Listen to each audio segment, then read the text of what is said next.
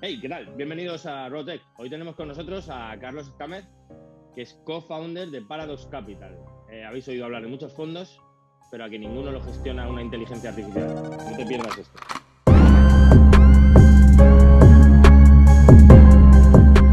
Ok, Carlos, ¿cómo estás? ¿Qué tal, Rodrigo? Muy bien. ¿Tú qué tal? Muy, muy bien, muy bien. Eh, muy interesado en cómo los bots, las maquinitas, la inteligencia artificial y hasta la rumba van a acabar operando nuestra vida ya en nuestra pasta. O sea Sí. que- Pero bueno, antes de que nos cuentes un poco, mm, pues esto, qué es Paradox, cómo gestionáis esto, cuéntanos un poco cómo llegas hasta aquí. O sea, eh. ¿quién es Carlos? Eh, ¿cómo, cómo llega a, montar esta movida en la que dice, bueno, pues hay muchos fondos, pero, pero la- lo de que lo gestionen las personas es muy mainstream, vamos a tirar por aquí.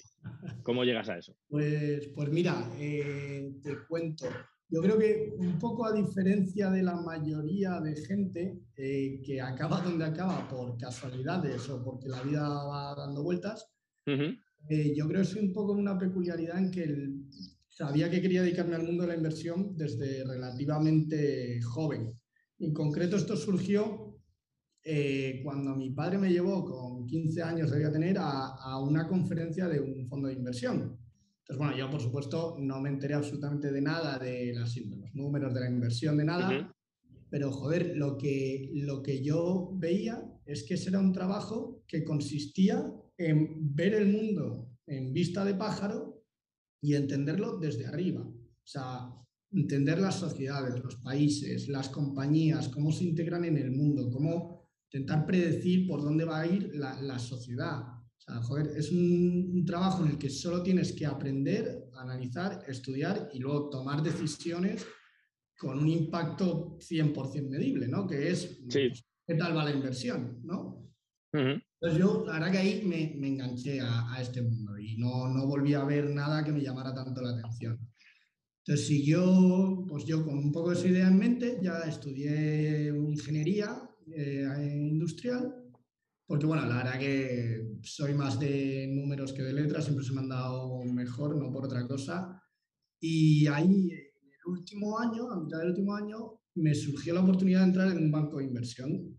Ujú. que eh, tú, fue una decisión que no fue fácil porque la universidad pública, o al menos la ingeniería, no contempla que la gente trabaje o haga prácticas durante la carrera.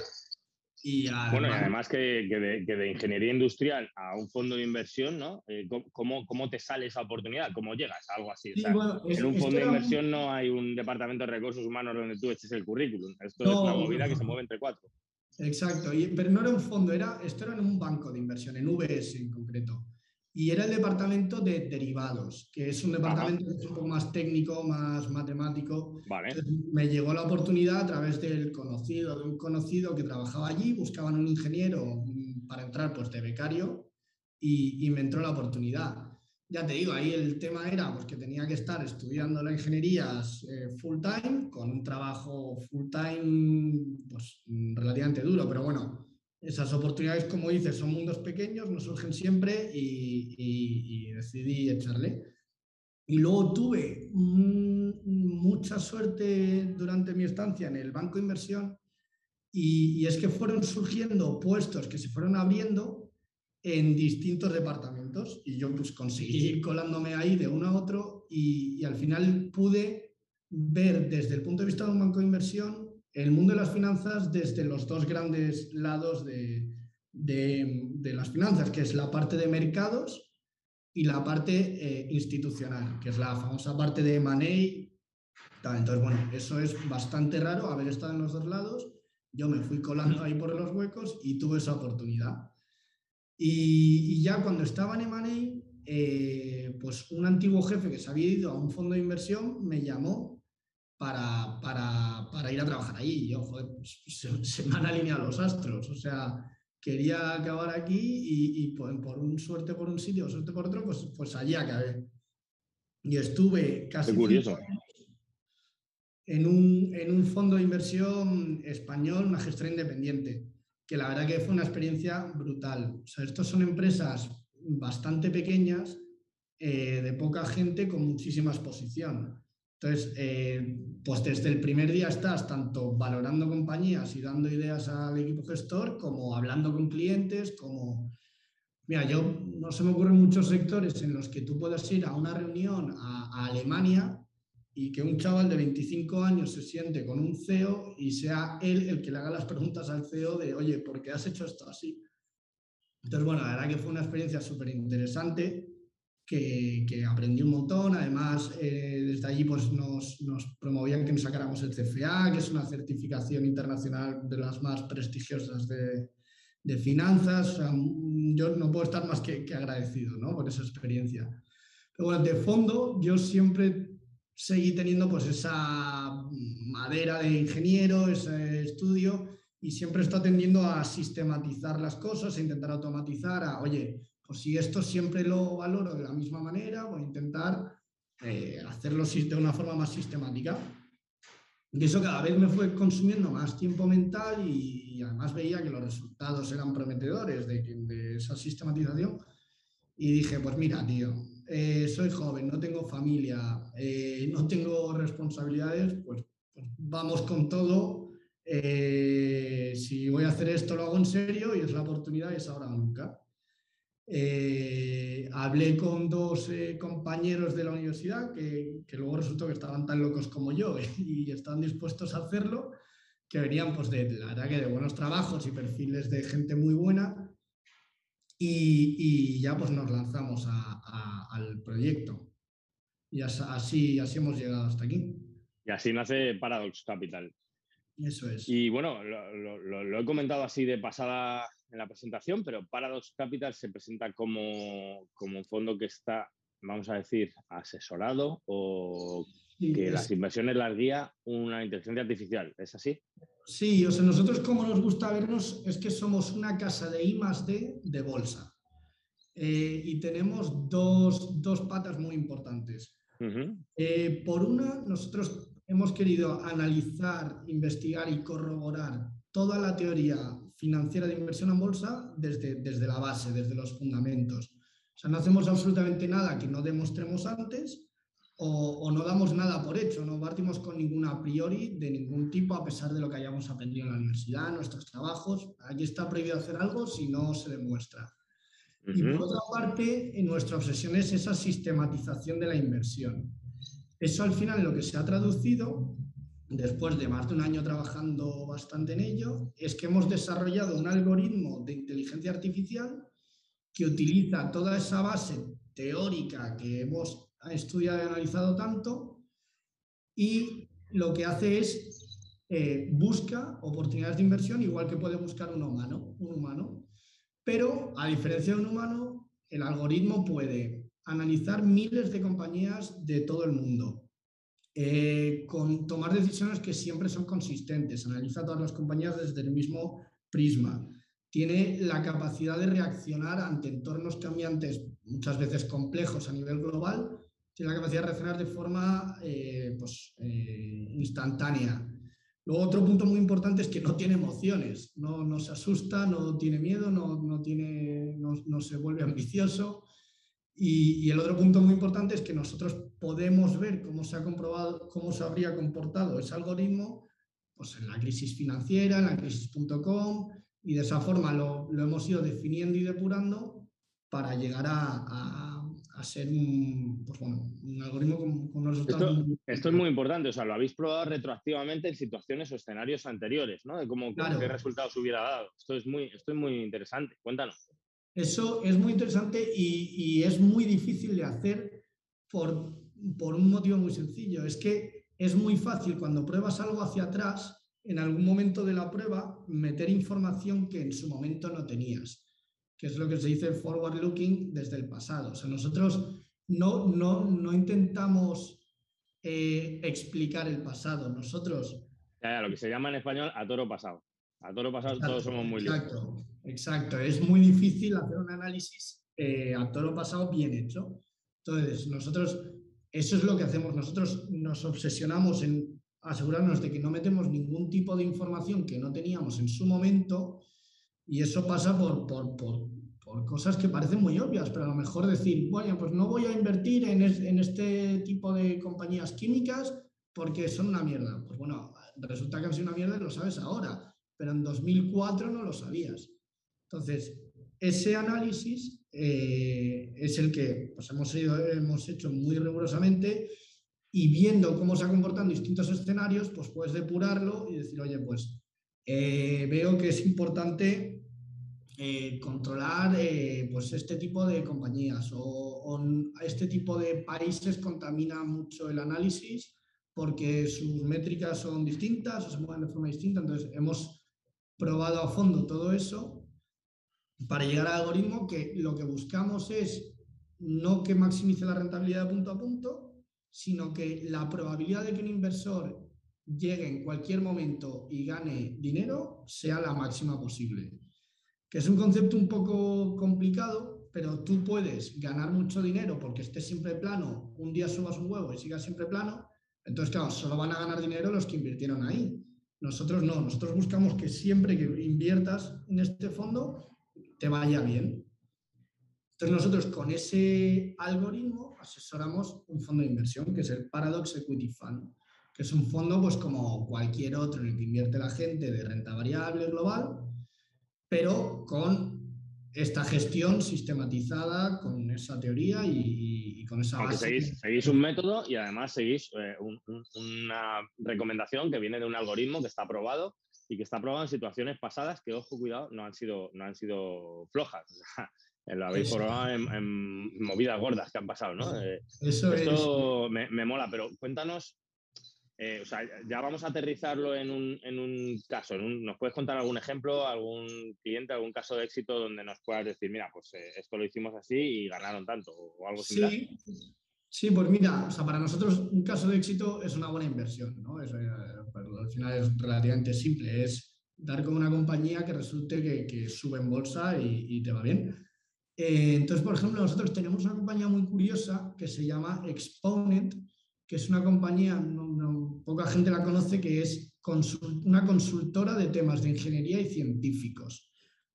Y en concreto son el mayor, sea, el líder mundial en análisis de errores no humanos en accidentes.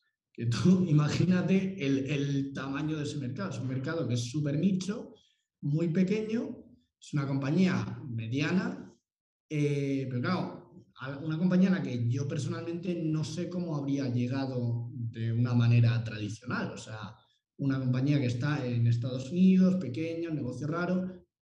Pues bueno, el algoritmo que solo ve su contabilidad, sus cuentas, su valoración en bolsa, sus precios, etcétera, pues identificó que eso era una buena oportunidad de inversión y, bueno, y en los últimos tres meses pues hemos ganado más de un 25% en esta compañía, con la bolsa subiendo un wow. Entonces la idea es con más compañías de ese tipo que compañías que, que, vayan peor y con todas estas ventajas pues intentar hacerlo mejor que, los, que las personas humanas. Joder, eh, mola, mola, la verdad que mola. Eh, un 25%. Hostia, qué crecimiento. Yo me acuerdo que hace tiempo ya, cuando empezó lo de las criptos, que todavía no metía la mano a Hacienda, que todavía no sabía lo que, lo que era eso y tal, eh, me, hice con una base de un bot, empecé a, tocar, ¿no? Y era configurable, no me acuerdo el nombre, había como varios y me cogí uno y me lo empecé a configurar para operar simplemente con cripto, con Bitcoin en ese momento y, me hice un bot que le llamé José Joaquín y José Joaquín estaba todo el día ahí tiki tiki y ah, gané, gané pasta porque básicamente, claro, ahí me empapé un poquito del tema y, te enteras de que, bueno, al final todo lo que opera en bolsa o, el 90% son bots y, los cabrones operan en milisegundos, claro, entonces reaccionan a cualquier variable del mercado que le estés enchufando en milisegundos.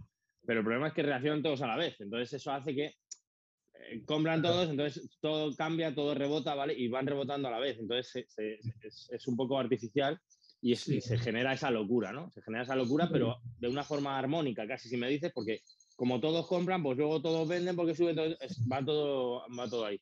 yo lo que hacía era meterle variables raras para, para probar. O sea, decía, todo lo que hacen nosotros, todo lo que están contemplando nosotros, pues a cuánto está esto, sí, hay no sé qué, da igual, pero metían movidas como está lloviendo en Tokio hoy, pues a movidas así. Si yo hace no sé qué, yo en Tokio compraba, o sea, hacían movidas raras, y entonces cuando los otros estaban vendiendo yo compraba, los putos locos. No, no, pero te, rarísimas. Te reirás, pero es una estrategia muy sofisticada eso. O sea, en el fondo en el que yo estaba, mi jefe, eh, que no era un trader experto, pero conseguía al final mejores, operar mejor que muchos traders, porque dice, esto va a devolver locos a los algoritmos. Entonces yo de repente pues cambio la orden, la subo, me doy la vuelta, paro, cosas aleatorias totalmente que vuelven locos a esos algoritmos. Que por eso nosotros somos menos creyentes también en, el, en ese tipo de algoritmo de puramente precio o arbitraje o el milisegundo, porque, bueno, fin de cuentas se reduce a un tema matemático de intentar ser el más rápido. Nosotros intentamos ir un poco más allá y, y más de largo plazo y más intentar identificar buenos negocios a, a, largo plazo, que es más robusto. Pues al final, pues Exponent, mm, si consigue hacer más tests, su beneficio crecerá y el precio se podrá mover más o menos, pero tenderá a crecer en línea con ese beneficio. Entonces nosotros identificamos eso que un poco en línea con lo que te comentaba, para que siempre haya, o sea, para maximizar la probabilidad de ganar para cada, inversor, pues tienes que buscar un sistema más robusto en ese sentido. Entonces, es por ese lado que vamos. Tiene, tiene sentido, tiene sentido. Yo ya te digo que me ha recordado, me ha recordado a, Joaquín que estaba ahí currando, pero yo pensé que lo estaba haciendo a lo loco, no sabía que lo estaba haciendo bien. ¿Sigue, funcionando José Joaquín o no? No, no, quita, quita, que ahora está. Calla, calla. Desde aquí un saludo a Hacienda. No, no toquemos los temas, no toquemos los temas, quedaríamos.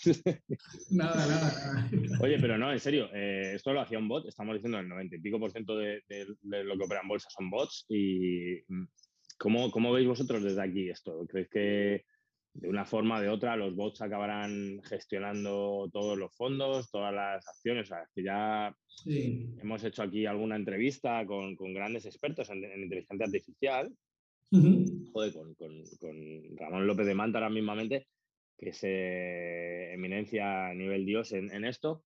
Y, joder, me confirmó que al final, pues la inteligencia artificial más tocha que hay, pues es el, la rumba o, los, los, asistentes de voz estos que tenemos, el decir y todos estos rollos, que no, o sea, es lo que hay. Tú te tienes que acostumbrar a, a las palabras que puedes decirles y ya.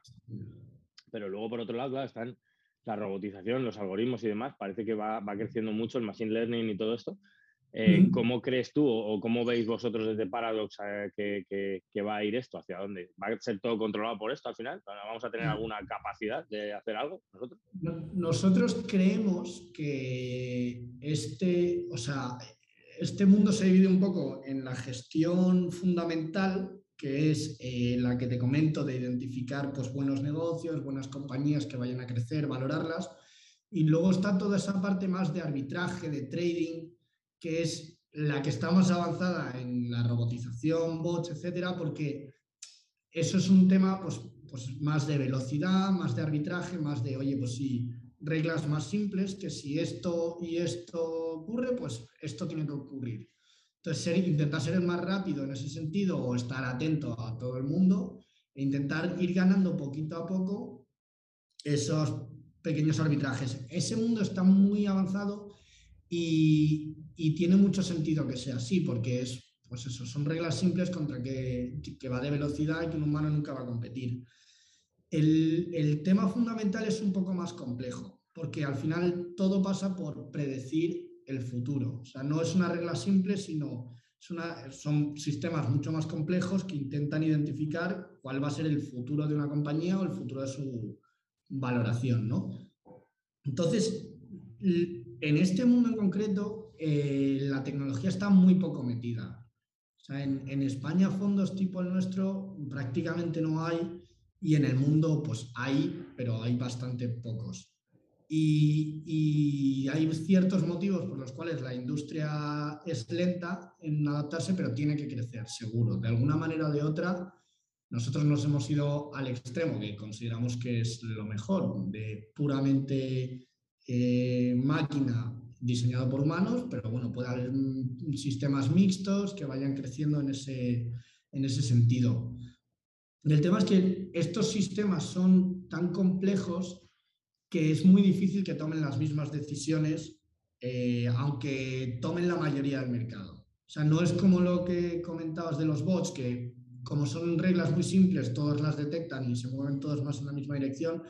Aquí son sistemas mucho más complejos, más no, tan definidos. No sé si conoces un poco la inteligencia artificial, la base, pero en resumen es que eh, aprende la lógica eh, por sí sola de un sistema, ¿no? Entonces depende de cómo definas ese sistema, depende de cómo definas el objetivo. O sea, depende incluso cómo trates los datos. Es un montón de, detalles que definen sistemas con resultados totalmente distintos y que es muy difícil que tiendan a lo mismo.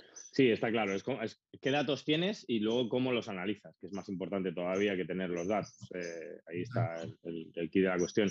Pero ¿hasta dónde, vosotros en Paradox, hasta dónde tenéis en mente, hablabas de futuro y tal, hasta dónde tenéis en mente llegar con el algoritmo? O sea, ¿cuál es el objetivo final de esto? O sea, esto, hombre, el objetivo final sería ganar todos los días un 5%, ¿no? Entonces, hasta que lleguemos a eso, podemos estar 100 vidas trabajando. Eh, entonces, no, nosotros, eh, al final, bueno, pues como te comentaba, nos consideramos una casa de I+D y nuestro objetivo principal es seguir investigando y seguir desarrollándolo para seguir mejorándolo en términos de Mm, aumentar su rentabilidad y reducir su volatilidad. Son las dos variables que, se mira en, una inversión. Ahora mismo eh, hemos estado prácticamente encerrados eh, desarrollando el algoritmo porque, o sea, antes que la empresa, antes que el negocio, es el dinero de, los clientes que, han confiado en, nosotros, ¿no? Además de todo nuestro dinero que lo hemos metido en el fondo, pues toda la gente que ha confiado inicialmente. Entonces, hasta que no hemos tenido muy definido el, algoritmo, hemos estado muy encerrados, ahora pensamos un poco en cuáles son los siguientes pasos. Entonces empezamos a tener unos ciertos recursos y seguimos, que nuestro objetivo siempre, pues como casa de I+.D., seguir investigando y desarrollando en dos vías. En la compra de datos, que es nuestro coste más grande y, siempre lo será, o es donde está el valor y eh, pues en recursos humanos, ¿no? que es, es, es, realmente el recurso más, más valioso. Entonces estamos ahora pensando qué perfil podemos incluir en un trabajo como este, que, parece muy técnico, pero en el fondo es muy creativo, es intentar que se te ocurra algo que mejore ese algoritmo y cuanto más perfiles distintos tengamos, pues más, más avanzaremos en este sentido. Pues suena, suena prometedor el tema, ¿eh? Bueno, a ver si llegáis al 5% antes de 100 vidas. Vamos a ver. Y oye, a nivel empresa, eh, a nivel empresa, cuéntanos en qué punto estáis ahora, eh, ronda, financiación, eh, próximo objetivo. Sí, pues, o sea, es, una empresa un poco, un negocio un poco peculiar que no, no tiene capital empleado como tal. O sea, no, no, no necesitamos comprar máquinas para crecer, no necesitamos hacer una fábrica nueva. O sea, es el coste, como te comentaba, es empleados y, datos, ¿no? Entonces, nosotros ahora, la verdad que hemos crecido, nosotros cómo cobramos es en, base al, tamaño del fondo que gestionamos, ¿no? Entonces, es que el fondo vaya creciendo y eso es lo que nosotros nos irá dando también más recursos para seguir reinvirtiendo. Estamos, eh, tengo que decir que, mucho mejor de lo que esperamos originalmente. O sea, claro, esperamos pues, ser tres chicos jóvenes que con una cosa que, prácticamente no existe en España, pues pensamos que iba a costar, pero la verdad es que luego la aceptación ha sido muy buena y, la gente que se lo hemos ido contando, pues oye, han querido invertir, gente, pues no, no incluso perfil millennial, sino gente mayor que invierte en bolsa eh, lo ve como una alternativa muy interesante y, prometedor y nos ha sorprendido la, aceptación que está teniendo. Entonces, bueno, ahora que salimos también un poco de la cueva, tenemos que contar la historia y, que la gente, pues ver si le sigue pareciendo interesante y seguir creciendo y seguir reinvirtiendo. Carlos, no os tendría que sorprender, ¿no? Si tenéis el algoritmo, lo tenía que haber visto venir, el algoritmo, el crecimiento este. Teníamos que haberle aplicado esos datos, sí. Sí, sí. Bueno, oye, y, cuéntanos ahora ya, eh, pasando un poco de, ya entendiendo que es para dos Capital y que desde aquí, oye, pues animamos a, la gente a que le eche un vistazo y, que, lo considere como, como opción a invertir, por supuesto. Cuéntanos ya un poco más en lo personal, que sabes que aquí siempre, pues hablando de startups y demás, al final es el fail fast, ¿no? Que, hablamos muchas veces de, oye, aprender de los errores y, y, cágala cuanto antes para aprender. Y lo que intento es siempre que todos pongamos en común algún error que hemos tenido para, tener una base, una base de datos común de errores y no cagarla donde la caga otro, ¿no? No tener que repetir errores. Cuéntanos tú, em, pues, ¿cuál crees que ha sido tu, un fallo grande que hayas tenido y que nos, que nos quieras contar? Pues mira, yo tengo uno que, que es fácil de recordar de, por, por, lo gordo que ha sido y además espero que a, que a todo el mundo le sirva. Eh, nosotros empezamos con un capital eh, para la empresa con la idea de que nos durara pues, más de un año sin ningún tipo de ingreso, pudiéramos invertir y todo. Y eh, empezamos muy al principio con un proveedor de datos, que son empresas multinacionales que cobran pasta por ello. y si te soy sincero, no nos leímos a fondo el contrato estábamos empezando, pues oye, pues esta empresa además no tomamos la, tomamos la decisión como, venga, esta es buena, más o menos la conocemos, y a los pocos meses nos dimos cuenta de que la oferta que tenían para nuestro trabajo en concreto no era atractiva y teníamos que cambiar a otra. Pues bueno, el, la cláusula de cancelación de ese proveedor se llevó la mitad del capital de la empresa por delante.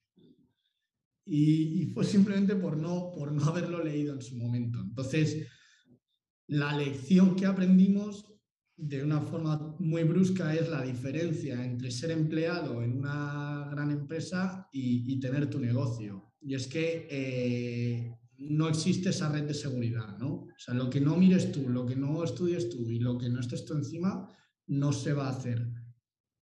Y eso, pues lo lógico es que un departamento legal lo estudiara, nosotros nos lo comimos, pero bueno, te aseguro que ahora nos leemos los contratos 50 veces es, importante y es curioso porque eh, varias, varias personas que hemos entrevistado aquí eh, me hablan de, no, pues entendí que lo, lo principal para ser emprendedor era tener eh, conocimientos legales, entonces estudié Derecho y yo al principio pensaba, joder, qué, raro, ¿no? Pues estudia ADE o algo así, ¿no? Pero, pero no, no, tiene mucho que ver porque al principio las hostias te van a venir por ahí.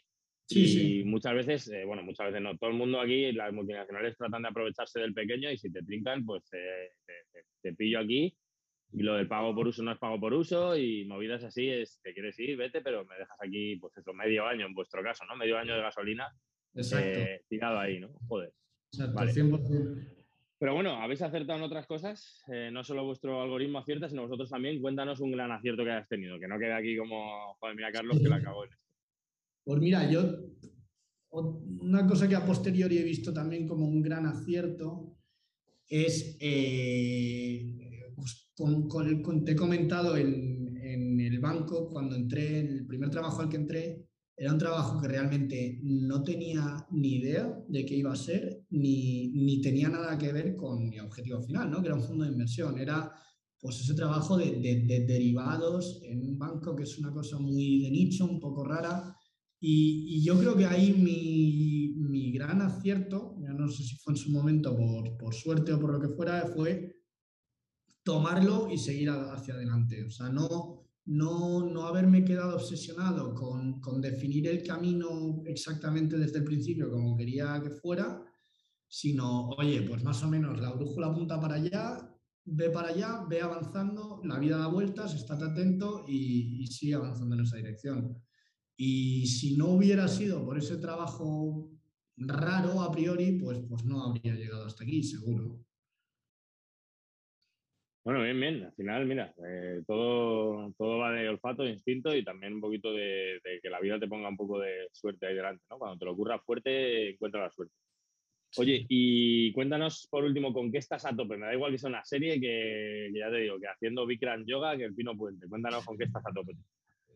Pues mira, la verdad que ahora mismo estoy dedicando todo mi tiempo libre a, a volver a viajar y a volver a moverme, pero por, por España mismo. ¿eh? O sea, al final, un montón de amigos que, que, no te das cuenta, pero llevas entre COVID, restricciones y tal, pues han pasado años que no los veía y estoy aprovechando un poco por hacer el tour por España y, pues volver a, retomar el contacto físico con la gente, verla y, volver a visitar las ciudades viajar, que, oye, que salir de Madrid, hemos estado bastante tiempo ya aquí encerrados y, se agradece. Y, y, bueno, mientras pueda, seguiré con eso.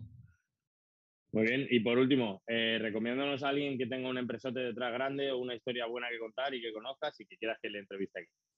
Sí, pues mira, eh, tengo un amigo que de hecho fue mi jefe en esta parte de VS, que también le ha dado bastantes vueltas la vida, que es el CEO de Rebel. No sé si la conoces, pero bueno, es una, es una startup muy interesante que, quiere reinventar el modelo de, ownership de, los coches y, y, creen que no hay ni que comprar ni, ni el renting. Ellos lo que hacen es un modelo de suscripción mensual a un coche que tú, pues, oye, seis meses, un Mercedes que me gusta o un Renault o lo que sea, que además consiguen hacerlo más barato que los rentings sin este periodo de permanencia y una todos digital a través de una web, a través de una app. Y yo creo que es súper interesante. Están creciendo mucho.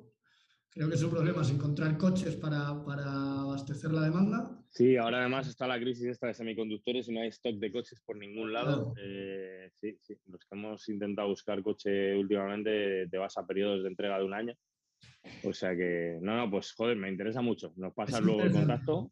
Nos pasa luego el contacto y lo vemos. Que siempre parece que está todo inventado ya, pero no, hay gente que le busca una vueltita más de tuerca a las cosas. Eso es, eso Muy es. bien, Carlos. Pues tío, eh, de verdad, muchísimas gracias por contarnos qué es para los Capital, por, por, por estar ahí, por habértelo currado y, y, sobre todo por habernos dado este ratito de enseñarnos que hay, que hay más cosas que hacen los, la inteligencia artificial y que nos pueden dar dinerito, ¿vale?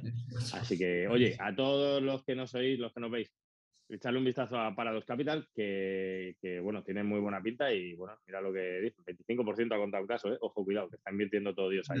Meteos ahí, meteos ahí. ¿Cómo pueden encontrarte? ¿Quieres decir algo a la gente que, que quiera bueno, el fondo es Paradox Equity Fund, lo pueden contratar a través de My Investor, que es una plataforma cojonuda que también para la gente que invierta merece uh -huh. la pena que la, que la encuentren. Vale. Y, y, esa es la forma más, más fácil de contratar. Y oye, quien, quien esté interesado, nosotros encantados también de, de hablar. Perfecto. Pues aquí queda dicho. Carlos, Muy muchísimas bien, gracias, tío. A ti, hombre. Venga. Y vosotros, y vosotros no olvidéis suscribiros para no perder ninguna. Hasta luego.